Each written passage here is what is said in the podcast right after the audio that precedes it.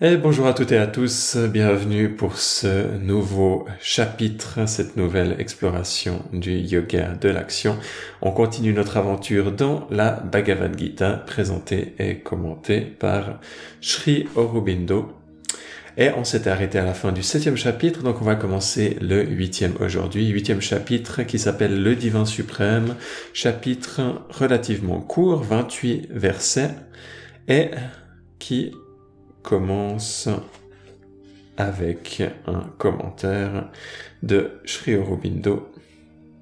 Et on va s'attaquer à ça, on va continuer cette série, encore une fois, qui est centrée sur le yoga de l'action et toute la philosophie et en même temps les aspects pratiques qui vont être liés à comment est-ce qu'on peut être dans un état de yoga alors qu'on agit, alors qu'on s'engage par exemple dans son travail jour après jour ou à élever ses enfants, quand on est actif, comment est-ce qu'on va pouvoir cultiver un état intérieur de yoga? D'union avec le divin. Chapitre 8e, le divin suprême, c'est parti. Commentaire de Sri Aurobindo pour commencer. Dans les deux derniers shlokas, donc shloka c'est le nom pour verset, dans les deux derniers shlokas du septième chapitre, il est certaines expressions qui nous donnent en leur bref résumé les principales vérités, les vérités essentielles de la manifestation du divin suprême dans le cosmos. Nous y trouvons tous ces aspects créateurs et effectifs, tout ce qui concerne l'âme en son retour à la connaissance intégrale de soi. D'abord, il y a ce Brahman, Tad Brahman. Brahman, c'est le nom pour le pour l'absolu. Puis Adhyatma, le principe du moi dans la nature. Ensuite, Adibhuta et Adidaiva, le phénomène d'être objectif et le subjectif. Enfin, Adiyagnya, le secret du principe cosmique des œuvres et du sacrifice. Moi, le Purushottama, Mam Vidu, dit en substance Krishna, moi qui suis au-dessus de toutes ces choses, c'est pourtant à travers ces choses et par le moyen de leur relation qu'il faut me chercher et me connaître. Donc, malgré le fait que le divin soit au-dessus des choses, on doit passer à travers certaines choses pour aller vers lui. C'est la seule voie complète qui s'offre à la conscience humaine cherchant son chemin pour revenir vers moi. Mais ces termes en eux-mêmes ne sont pas dès l'abord tout à fait clairs, ou du moins ils sont susceptibles de différentes interprétations. Il faut en préciser l'acceptation et Arjuna, le disciple, en demande aussitôt l'explication. Krishna répond très brièvement. Nulle part la Gita ne s'attarde très longtemps à des explications purement métaphysiques. Elle ne fait qu'en donner tout juste ce qu'il faut et de la manière qu'il faut pour que l'âme puisse saisir leur vérité et passer à l'expérience. Et on a là quelque chose qui est intéressant d'un point de vue euh, pédagogique. Comment est-ce qu'on est censé enseigner la spiritualité? Et il va y avoir peut-être une personne ou un prof qui va être plutôt à vouloir faire de, de longues théories pour avoir d'abord le contexte et ensuite seulement passer à la pratique. Ici, la guitare, elle a cette approche de donner le minimum qui soit nécessaire pour ensuite se concentrer sur la pratique. Et Arjuna reprend la parole. Donc Arjuna, ça va, il a ce rôle de disciple dans le discours avec Krishna, de celui qui apprend. Et Arjuna dit, qu'est-ce que Tad Brahman Qu'est-ce que Adhyatma Qu'est-ce que Karma Au Purushottama, au Krishna. Et qu'entend-on par Adibhuta Qu'appelle-t-on Adidaiva Donc c'était des mots qui étaient avant expliqués par euh, par le commentaire de, de Sri Aurobindo, et il continue, qu'est-ce que Adi Yagna en ce corps, donc cette idée de sacrifice Yagna, au Krishna, et au moment critique du départ de l'existence physique, comment peux-tu être connu par celui qui a acquis la maîtrise de soi? Comment Krishna, comment l'absolu peut-il être connu au moment de, au moment de la mort par celui qui a atteint la maîtrise de soi? Et Krishna répond, L'akshara est le suprême Brahman. Le svabhava est appelé Adhyatma. Karma est le nom donné au mouvement créateur, Visarga qui fait venir à l'existence tous les êtres et leurs états subjectifs et objectifs. Donc là, on a euh, euh qui a volontairement gardé ces mots euh, en sanskrit qui nous rend la compréhension plus difficile, mais c'est aussi pour ça qu'il y a son commentaire qui suit juste en dessous. Donc akshara, adhyatma, adhyagnya vont être des mots qui vont comme ça pouvoir être repris à chaque fois. Commentaire de Shrobino, voici énumérés les principes universels par ce Brahman, expression qui, dans les Upanishads, est employée plus d'une fois pour désigner l'être existant en soi, opposé à l'être phénoménal. La Gita entend, semble-t-il, l'existence en soi immuable qui est la suprême expression de soi du divin et sur l'éternité inaltérable de laquelle est fondé Aksharam Paramam. Tout le reste, tout ce qui est en mouvement est en évolution. Paradhyatma, elle entend le Svabhava. La voix est la loi d'être spirituelle de l'âme dans la nature suprême. Svabhava, la voix est la loi d'être spirituelle de l'âme dans la nature suprême. Karma, dit-elle, est le nom donné à l'impulsion, à l'énergie créatrice. Donc karma peut être compris comme dans l'idée de karma yoga comme étant l'action. Visarga qui projette les choses hors de ce premier devenir essentiel, ce svabhava, et qui opère, crée, développe sous son influence le devenir cosmique des existences en prakriti. Prakriti, la nature, et la manifestation.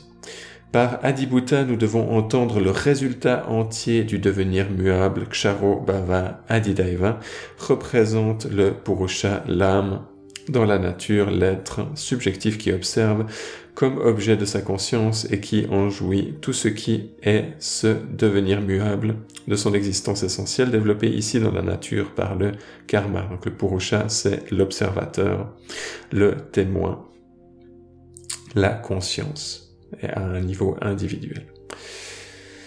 Par Adiagna, le Seigneur des œuvres et du sacrifice, j'entends, dit Krishna, moi-même, le divin, la divinité, le Purushottama, ici logé secrètement dans le corps et dans toutes ses existences incarnées, ainsi que tout ce qui est est compris dans cette formule.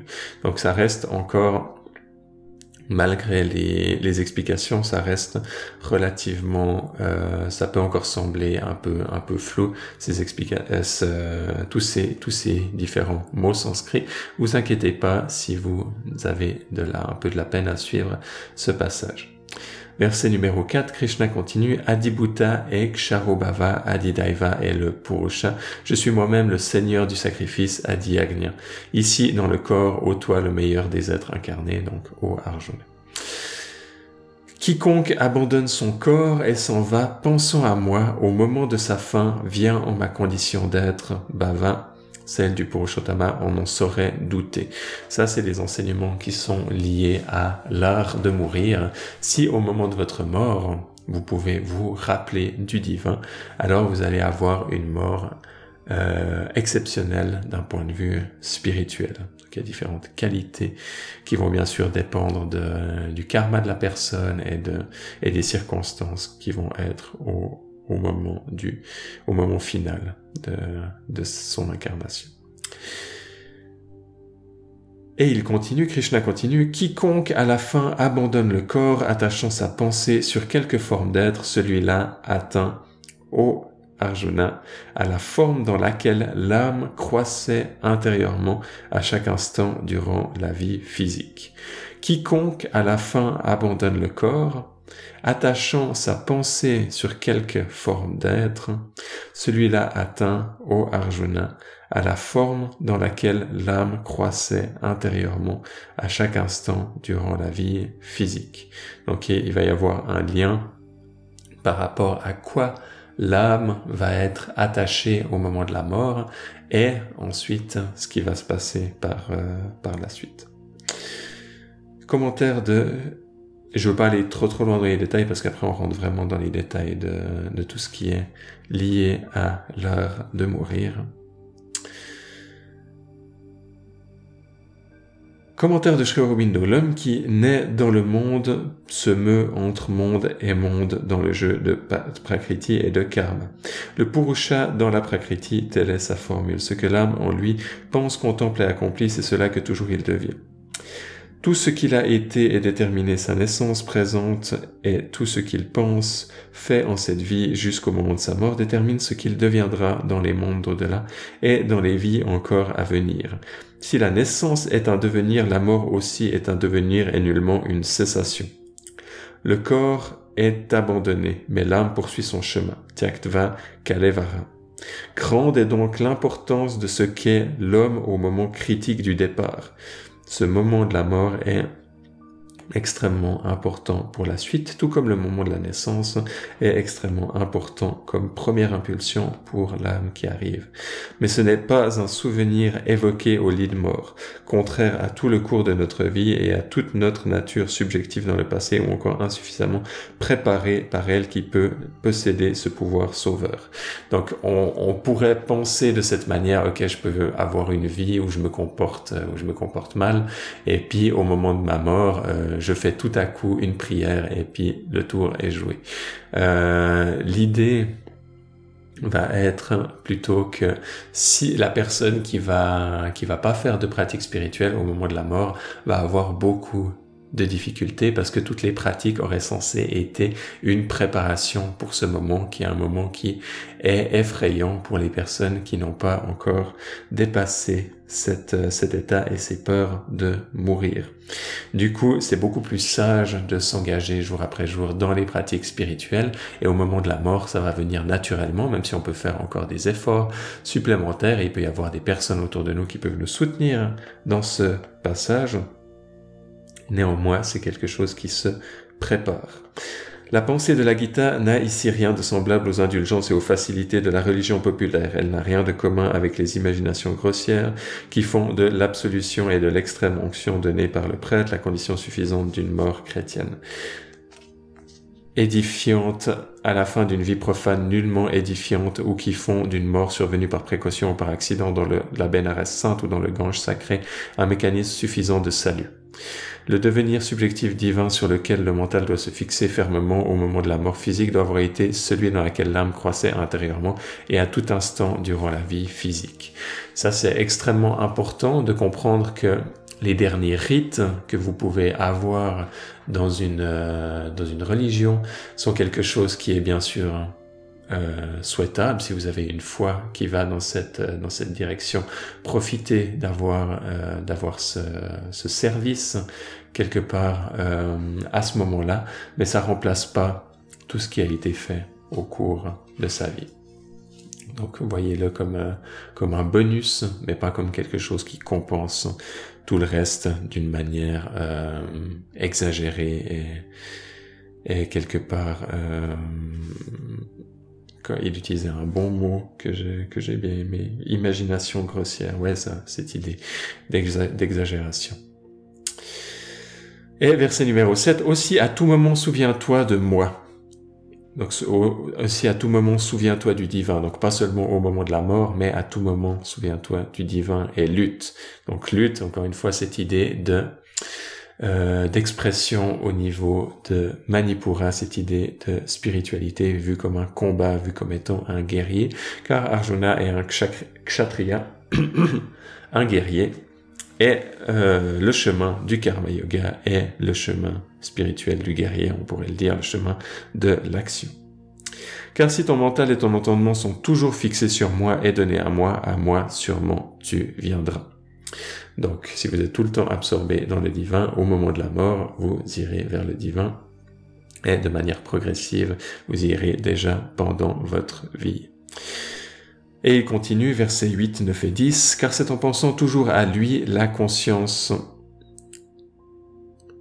ta conscience, je crois que c'est un T, c'est difficile à voir la différence ici entre le T et le L, je crois que c'est ta conscience unie à lui, à moins que ce soit, et j'essaie juste de voir un autre T, Ouais. Ta conscience unie à lui en un yoga sans défaillance et de pratique constante que l'on vient au divin et suprême Purusha, au Arjuna. Donc, car c'est en pensant toujours à lui, ta conscience unie à lui, en un yoga sans défaillance et de pratique constante que l'on vient au divin et suprême Purusha, au Partha. Donc, il y a cette idée d'absorption continue. On fait de notre mieux jour après jour pour se rapprocher de cet état parfait d'absorption, mais on va toujours de plus en plus loin, on s'en imprègne. Et c'est comme ça qu'on atteint les états suprêmes. C'est par cette imprégnation euh, progressive dans le divin et ce raffinement de l'être à travers cette imprégnation, ce phénomène de l'aïe. Ce moi suprême est le voyant, l'ancien des jours, plus subtil que le subtil, et dans son éternelle vision de soi et dans sa sagesse. Le maître est le régent de toute existence qui se met à leur place, dans son être toutes les choses qui sont. Donc vous avez ici différents, différents termes qui sont donnés pour le moi suprême, le voyant, donc celui qui voit, on a peut-être ici une connotation avec le, troisième œil ou euh, des fois ce symbole euh, de l'œil dans une pyramide qui est associé, euh, qui est un symbole qui est qui est des fois associé pour certaines personnes uniquement à certaines théories de conspiration, mais c'est un symbole qui est beaucoup plus général que ça, un symbole du divin qui doit pas être spécialement réduit juste à l'utilisation qu'on en fait certains certains groupes. Donc on a le voyant, l'ancien des jours. Ici c'est donc on a le, fait l'ancien, le fait que, Dieu ait comme euh, tout le temps existé, qu'il est comme ça un ancien. Le maître et le régent, donc cette idée de que ce soit lui qui puisse euh, maîtriser euh, et gérer la, manifestation et la vie dans tout son ensemble. Donc différents qualificatifs qui sont utilisés ici pour le divin. Sa forme est impensable, il est donc on peut pas euh, concevoir sa forme, il est resplendissant comme le soleil au-delà des ténèbres. Et cette idée de soleil est quelque chose qui est utilisé euh, très fréquemment. On dit des fois euh, qui brille plus que mille soleils. Cette idée de lumière qui est aussi dans de nombreuses traditions comme étant un symbole du divin. Celui qui attache sa pensée sur ce purusha au moment du départ, le mental immobile, donc le mental immobile, il n'y a plus de fluctuation mentale, donc à ce moment-là, la personne est en nirvikalpa samadhi, est complètement absorbée dans le purusha, dans la partie transcendante du divin. L'âme armée de la force du yoga, donc l'âme qui a été renforcée, armée par la force qui a été renforcée par cette euh, par cette union. On peut voir ça comme un comme un entraînement qu'elle a eu dans toute sa vie, euh, et aussi par cette absorption au moment de la mort, unie avec Dieu en bhakti, donc c'est une union qui est faite avec euh, dévotion, avec le cœur, et la force de vie entièrement attirée et fixée entre les sourcils au siège de la vision mystique, celui-là atteint à ce divin Purusha suprême. Donc là, ici, on a une une, une vision d'atteindre le transcendant par ajna. Si on veut être euh, rigoureux là-dessus, cette atteinte du, du divin au niveau d'ajna va être encore une atteinte qui va être, comme c'est expliqué ici, où on va y avoir cette absorption dans le, dans le Purusha, il va y avoir cette absorption dans le divin en tant qu'aspect transcendant, mais on n'inclut pas encore la manifestation. Et ça, c'est le, paradoxe un peu d'Ajna, qu'on est quelque part dans une dualité euh, suprême, une dualité archétypale, une dualité divine. On est complètement absorbé dans le transcendant, mais on n'est plus du tout dans la manifestation. Et tandis que, et donc c'est une des, possibilités de, de faire ça au niveau de la mort, de se concentrer sur Ajna et de partir à ce niveau-là. Et il y a une autre possibilité qui est de se concentrer au niveau de Sahasrara, le chakra couronne, et d'avoir pas seulement cet état du transcendant mais également cet état de l'Imanon, cet état pas seulement de Shiva, mais aussi de Shakti, qui est euh, aussi possible à cultiver tout au long de sa vie et aussi possible à cultiver au moment de sa mort. Commentaire de Sri Aurobindo, nous voici à la première description de ce Purusha suprême, la divinité, qui est même plus que l'immuable et plus grande que lui, et à qui la Gita donne par la suite le nom de Purushottam. Lui aussi en son éternité hors du temps est immuable et bien au-delà de toute cette manifestation et ici dans le temps. Pardon. Il ne nous vient que des pâles éclairs en son être à travers bien des symboles et des déguisements divers. Avyakto Kshara. Cependant, il n'est pas simplement une existence indéfinie et indiscernable à Nirdeshyam, où il n'est indiscernable que parce qu'il est plus subtil que la dernière subtilité n'en soit capable mentale, parce que la forme du divin est au-delà de notre pensée. L'union par l'amour dont parle le verset ne s'efface pas ici devant l'union par la connaissance, elle demeure jusqu'à la fin une partie de la force suprême du yoga. Et verset numéro 11, Krishna continue, Cette âme suprême est le Brahman immuable, existant en soi dont parlent ceux qui connaissent le Veda.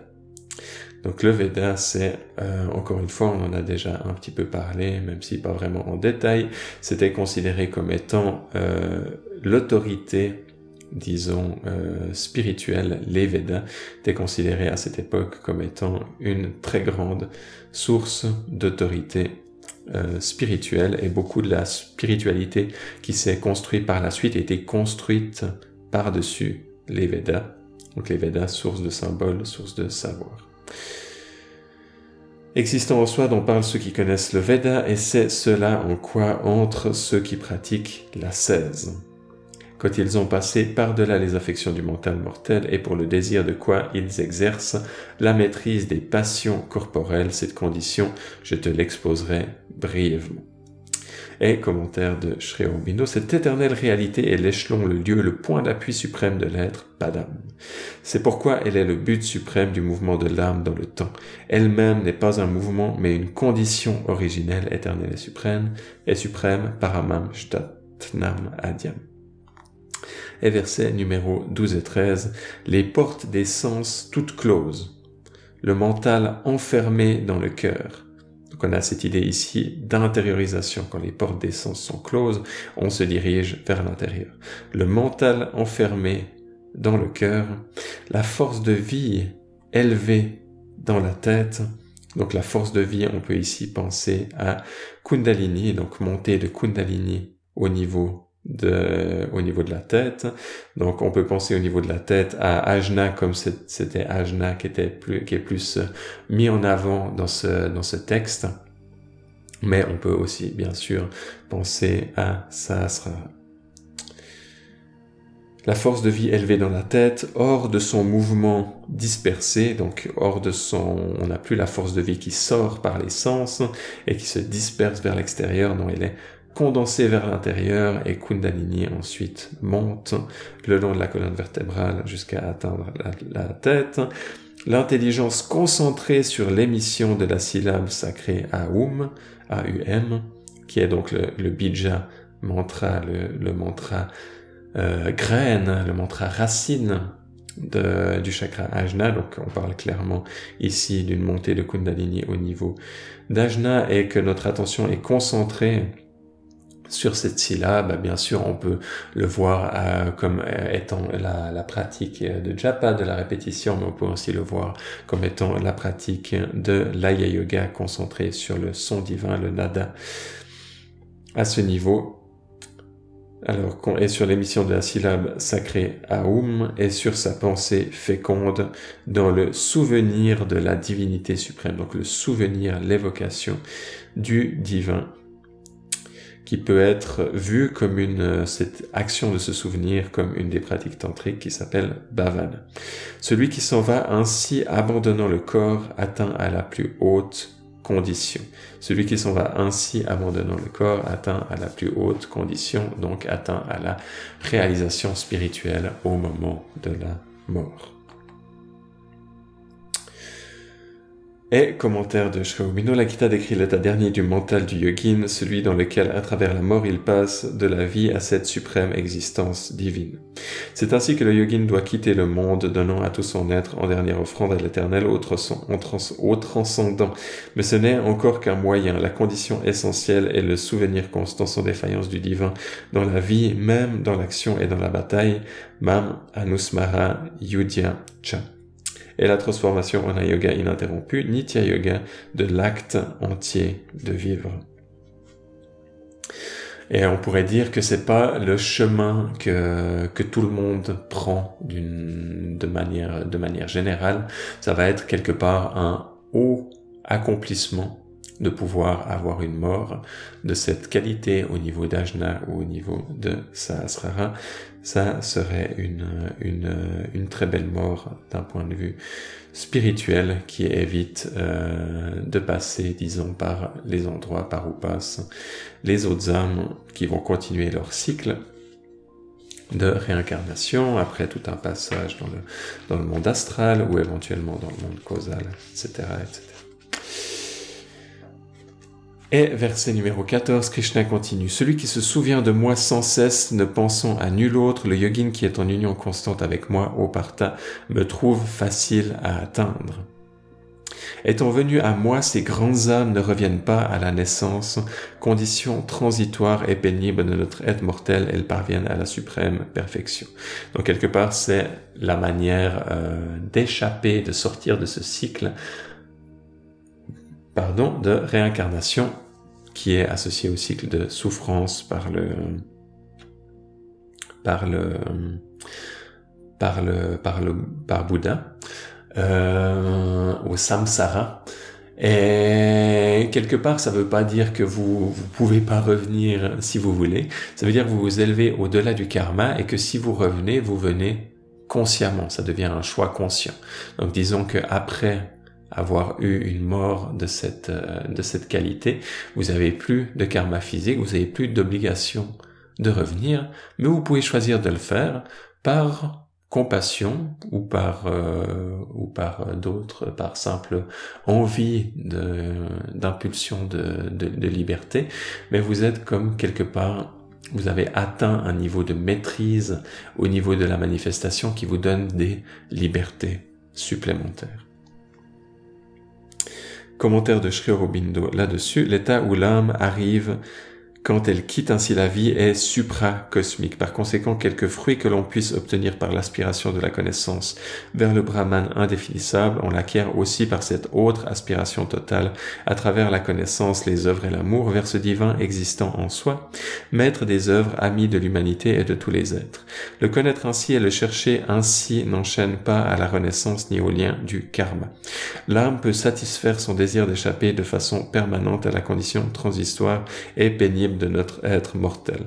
Donc condition transitoire et pénible, c'est aussi ici euh, mettre l'accent sur, les côtés, les aspects plus négatifs du quotidien, qui peuvent être bien sûr une source de motivation. Et ici, la Gita, afin de préciser pour le mental cette ronde des naissances et l'évasion hors de cette ronde, adopte la théorie ancienne des cycles cosmiques, devenue partie intégrante des notions cosmologiques indiennes. Donc cette idée de réincarnation qui est profondément ancrée dans les spiritualités et les sagesses orientales et d'Inde. Verset numéro 16 et 17, les cieux suprêmes du plan cosmique sont sujets à un retour à la naissance les cieux suprêmes du plan cosmique sont sujets à un retour à la naissance. Donc l'idée de base, c'est qu'on on, revient à la naissance, mais euh, dans, un, cycle avec la réincarnation, mais au Arjuna, il n'est point de renaissance imposée à l'âme qui vient à moi, le Purushottama. N'est pas, c'est exactement ce qu'on disait avant, ce n'est pas imposé, ça devient euh, optionnel, on peut dire, de cette manière ça devient un choix conscient. C'est peut-être la, meilleure manière de le, de le, mettre. Tandis que même si des personnes euh, des fois disent ah mon âme a choisi de s'incarner dans cette famille, pour la plupart des gens par rapport à leur niveau de conscience, c'est pas un choix qui est pris consciemment. C'est un choix qui est qui est quelque part imposé par leur euh, par leur karma. Euh, donc il y a un autre niveau de, de maîtrise euh, pour la personne qui s'élève au-dessus de son karma. Et il continue, Krishna continue, ceux qui connaissent le jour de Brahma, donc le jour de Brahma c'est quelque chose, c'est un, cycle très très long, ceux qui, euh, cosmique, donc on parle d'un cycle cosmique ici, ceux qui connaissent le jour de Brahma qui dure mille âges, mille yugas, et sa nuit, donc il y a aussi la nuit de Brahma, qui ne prend fin qu'après mille âges, ceux-là connaissent le jour et la nuit. Donc quelque part, il est ici en train de parler de d'énormes cycles temporels. Il y a toutes des, théories métaphysiques euh, dans le yoga Euh, ça s'appelle le Svara Yoga en général, l'étude des cycles, le yoga des cycles du temps. Et, donc il y a des toutes petites durées qui sont données, mais il y a aussi des, euh, par exemple comme la une des plus petites durées qui est donnée, c'est la, la, la, naissance ou le mouvement d'une pensée, si je me souviens bien. Et dans les plus grands cycles, qui sont donnés, c'est des cycles qui prennent des, des milliers d'âges, des yugas, et même ces yugas durent déjà des, des milliers d'années. Donc, euh, comme on est censé aujourd'hui être dans Kali Yuga, être dans un de ces yugas, et qui est censé durer euh, 6500 ans ou euh, quelque chose dans cette dans cet ordre de grandeur là. Donc des, un jour de Brahma et une nuit de Brahma, ça prend à chaque fois des milliers de ces yugas, donc on pourrait imaginer des millions d'années si on fait les maths. L'idée c'est que c'est quelque chose de, de très grand et que ça, ça montre quelque part la, la maîtrise de la personne, la maîtrise au-delà du temps de la personne qui, qui arrive à ce genre de, de réalisation, qu'elle peut s'élever au-delà du, du temps et on reparlera encore beaucoup du temps dans un des, des chapitres qui arrivent. Je crois que c'est le chapitre 11, sauf erreur. Commentaire de Shri c'est un cycle éternel de périodes alternées de manifestations et de non-manifestations cosmiques. Donc il y a cette pulsation du divin qui crée un univers et qui, le, va le réabsorber. Chaque période appelée respectivement un jour et une nuit de Brahma créateur, chacune de longueur égale dans le temps, l'ère de son activité durant mille âges, l'ère de son sommeil durant encore mille âges. Silencieux. Et verset numéro 18, 19, 20 et 21, Krishna continue son discours. Avec la venue du jour, toutes les manifestations naissent à l'existence hors du non manifesté. Donc le jour de Brahman ici étant lié avec la manifestation. À la venue de la nuit, tout se dissipe et se dissout en lui. Donc on a cette pulsation entre le jour et la nuit, entre la manifestation et la, et la, et la résorption de, de, de, cette manifestation à l'intérieur du transcendant. Et cette métaphore du jour et, de la nuit, elle est intéressante parce que on est en général actif et engagé dans le, dans le monde le jour, hein, tandis que la nuit, on se retire à l'intérieur de soi dans le monde des rêves, donc quelque part on est plus proche du transcendant pendant la nuit. Et donc le symbolisme ici fait totalement sens. Krishna continue, cette multitude d'êtres inévitablement entre sans cesse dans le devenir. Le devenir donc dans cette roue ou dans ces cycles de la réincarnation se dissout à la venue de la nuit. Ô Arjuna est né à l'existence à la venue du jour. Donc ce grand cycle qu'on a vu, on peut aussi le voir de jour et de nuit, on peut aussi le voir comme jour et nuit entre la vie, l'existence physique est le, euh, étant le jour, et ensuite la nuit étant quelque part la mort, le passage dans le, dans le monde astral, euh, où la plupart des personnes vont le vivre comme une, comme une nuit, parce qu'ils vont, tout comme les nuits euh, qu'on vit, vont pas forcément être conscients euh, et avoir toute leur et avoir leur euh, toutes leurs euh, toutes leurs euh, toutes leurs facultés. C'est un peu comme une la, on peut un peu voir de cette manière la nuit comme une mort la mort pardon comme une nuit comme un rêve qui dure et dans lequel on n'aura pas forcément notre euh, même capacité de de, de, présence, ou en tout cas on sera plus dirigé vers ce, vers ce monde des rêves. Et bien sûr, selon le, le yoga, les méditations et les pratiques spirituelles qu'on a fait, on aura plus ou moins de maîtrise sur cet univers à, au moment après notre, notre mort.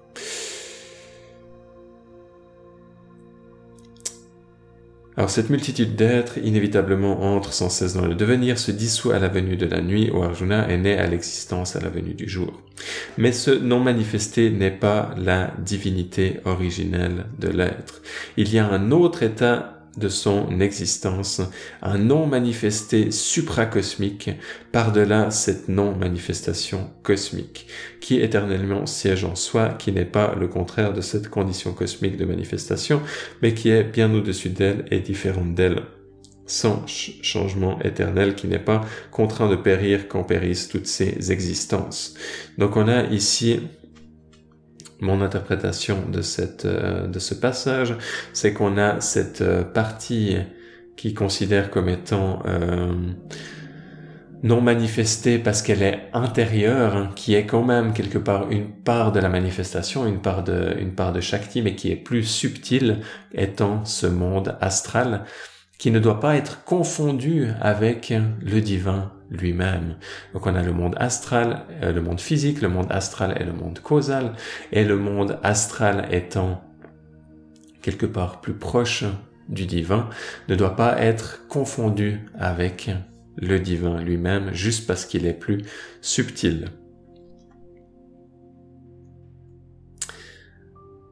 On l'appelle le non manifesté immuable, de lui on parle comme de l'âme et de la condition suprême. Et ceux qui atteignent à lui, et ceux qui atteignent à lui, point ne reviennent. Telle est la valeur de la suprême demeure de mon être. Commentaire de Sri Aurobindo là-dessus, car l'âme qui y atteint s'est échappée du cycle de manifestation et de la non-manifestation cosmique. Que nous acceptions ou repoussions cette notion cosmologique, ce qui dépend de la valeur que nous désirons accorder à la connaissance de ceux-là qui connaissent le jour et la nuit, ce qui importe c'est qu'en fait la c'est ce qu'en fait la Gita. Nous pourrions imaginer aisément que cet être éternellement non manifesté dans la condition semble n'avoir aucun rapport avec la manifestation et la non-manifestation, dû être l'absolu toujours indéfini et indéfinissable, et que la juste voie pour l'atteindre fut de nous débarrasser de tout ce que nous sommes devenus dans la manifestation, et non de hausser jusqu'à lui notre conscience intérieure entière en une concentration combinée de la connaissance du mental, de l'amour du cœur, de la volonté yogique et de la force vitale. Donc il y a cette cette, euh, cette, euh, cette idée de pas confondre la, simplement la mort et ce qui se passe après euh, et, de, et, de, et, de, et de dire que tout ce qu'on fait comme pratique spirituelle n'a pas, n'a pas son importance. En particulier, la bhakti semble inapplicable à l'absolu qui dénué de tout rapport à Nyavaharya. Et à ça, on peut, on peut dire que dans le Shivaïs du Cachemire, où on va dans cette, euh, euh, où on parle justement énormément de, de l'absolu, il va euh, toujours y avoir de la place pour la bhakti, même si quelque part le sens est différent. Or, la Gita affirme avec insistance dans le shloka suivant que ce Purusha suprême, bien qu'il soit supracosmique et éternellement non manifesté, doit cependant être conquis par la bhakti. Donc cette idée de bhakti reste présente. Et verset numéro 22. Mais ce suprême Purusha doit être conquis par une bhakti concentrée sur celui-là, seul en qui existent tous les êtres et par qui tout ce monde a été étendu dans l'espace. Mais ce Purusha suprême doit être conquis par une bhakti concentrée sur celui-là, avec un C majuscule, sur celui-là seul en qui existent tous les êtres et par qui tout le monde a été étendu dans l'espace. Donc la bhakti doit être concentrée uniquement sur le Tiva. Et verset numéro 23. Et on arrive dans la, dans la dernière dans la dernière partie, le moment où les yogins partent pour ne pas revenir est aussi le moment où ils partent pour revenir euh, pardon, euh, et aussi le moment où ils partent pour revenir, ce moment, je vais te le dire, au premier des Bharata, au Arjuna. Le moment où les yogins partent pour ne pas revenir est aussi le moment où ils partent pour revenir, ce moment, je vais te le dire, au premier des Bharata, donc on parle bien évidemment de la mort. Et on va finir ce chapitre avec les versets 24, 25, 26, 27 et 28, donc où Krishna va nous parler de ce moment précis. Le feu est la lumière, et la fumée ou la brume, le jour et la nuit, la moitié lumineuse du mois lunaire et la moitié sombre, le solstice du nord et celui du sud, tels sont les contraires. Par le premier de chaque père, ceux qui connaissent le Brahman vont au Brahman mais par le second, le yogin atteint la lumière de lune et retourne ensuite à la naissance humaine. Il y a deux voies, et ça c'est quelque chose qui est, qui est donné différemment par, euh, par, euh, euh, différents, différents profs, mais le symbole est le suivant. Vous avez la voix du soleil et vous avez la voix de la lune. Celui qui va à la voix du soleil va à la, au divin au moment de la mort et celui qui va à, la voix de la lune va, euh, va à la réincarnation au moment de la, de la mort. Et on peut euh, voir le côté pratique de ça dans certains des phénomènes qui se passent au moment de la mort, qui sont notamment expliqués au niveau du bardo todol. Donc il y a tout ce processus de bardo qui se fait d'abord sur trois jours, ensuite sept jours, 21 jours, etc., jusqu'à finalement 49 jours, qui est censé être la durée totale du bardo. Il y a des points clés et des phénomènes qui se passent à ces différents niveaux, et notamment certains de ces phénomènes vont correspondre à la voie du soleil et si l'âme est capable d'emprunter cette voie, va aller vers la voie du soleil et d'autres phénomènes vont correspondre à la voie de la lune et si euh, l'âme choisit d'aller dans cette direction, va aller à la réincarnation, à la renaissance humaine. Ce sont les deux voies, la lumineuse et la sombre, appelées dans les Upanishads la voie des dieux et la voie des pères. Par l'une s'en va celui qui ne revient pas, par l'autre celui qui revient. Le yogin qui les connaît n'est induit en aucune erreur, car à tout moment, soit en yoga ou arjuna. Donc le yogin, quand il voit ces différentes, euh, ces différents phénomènes qui se, qui se présentent, il n'a pas cette euh, cette confusion que peut avoir euh, une personne qui est qui est moins entraînée par ces par ces différents phénomènes au niveau au moment de de la mort parce qu'il il reconnaît le divin en toute chose bien sûr il y a différents paliers là-dedans. On regarde pour l'instant tout ça d'un point de vue très général. Et dernier verset, verset numéro 28, les fruits des actions que les Védas ont déclarées méritoires sacrifice, austérité et dons charitables, le yogin les dépasse tous parce qu'il a su cela et il atteint la condition éternelle et suprême. Les fruits des actions, donc le karma, les fruits des actions que les Védas ont déclarées méritoires, sacrifice, austérité et dons charitables, donc le karma positif, le yogin les dépasse. Tous, donc non seulement il dépasse les, ce qu'on appelle les péchés, les, le karma négatif, mais il dépasse aussi le karma positif. Il les dépasse tous parce qu'il a su cela, parce qu'il a su qu'il y avait ces deux voies et qu'il allait préférer la voie du soleil et il atteint la condition éternelle et suprême.